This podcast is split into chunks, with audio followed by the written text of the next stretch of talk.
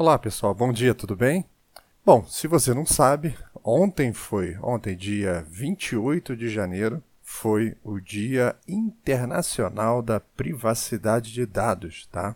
Essa data ela foi instituída em 2006 e o objetivo era conscientizar, trazer à tona, trazer ao debate e de uma maneira cada vez maior sobre a proteção de dados. Né?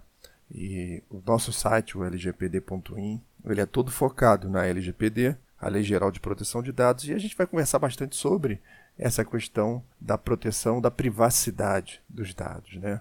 Então, nós temos várias leis aí que já tratam, num ponto ou outro dentro dos nossos códigos espalhados, por exemplo, o artigo 43 do Código de Defesa do Consumidor, ele lá já dizia que o cliente deve ter acesso às informações sobre si mesmo, armazenadas em um determinado estabelecimento. Né? Já querendo trazer essa questão que ficou bem clara na LGPD, que os dados pertencem a você.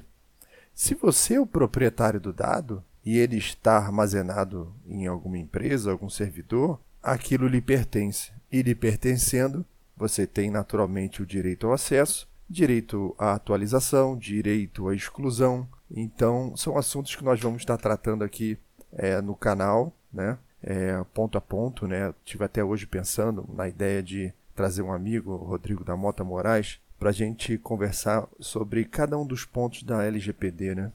Parágrafo a parágrafo, explicando por que, que ele está ali, o que, que ele significa. Inclusive, inclu é, incluir isso de uma maneira muito mais ampla no nosso curso e, e botar isso tudo disponível para vocês, que com certeza tem um trabalho muito duro pela frente. Então, pessoal, é, se não me engano de cabeça, faltam 200 dias para o início da vigência da LGPD, quando termina o seu vacácio legis, né, que é o prazo é, que uma lei é, demora para começar a produzir os seus efeitos na sociedade, e cada lei tem o seu vacácio legis, e a LGPD ganhou dois anos, a, a, a exemplo de como foi a GDPR na Europa, né? dois anos para adaptação.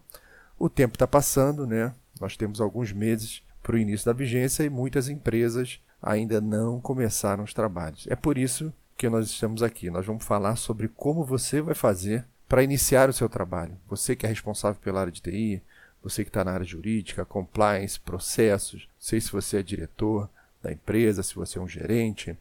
Se nem é a sua área, você tem que alertar a sua empresa sobre isso, tá? Isso é muito importante.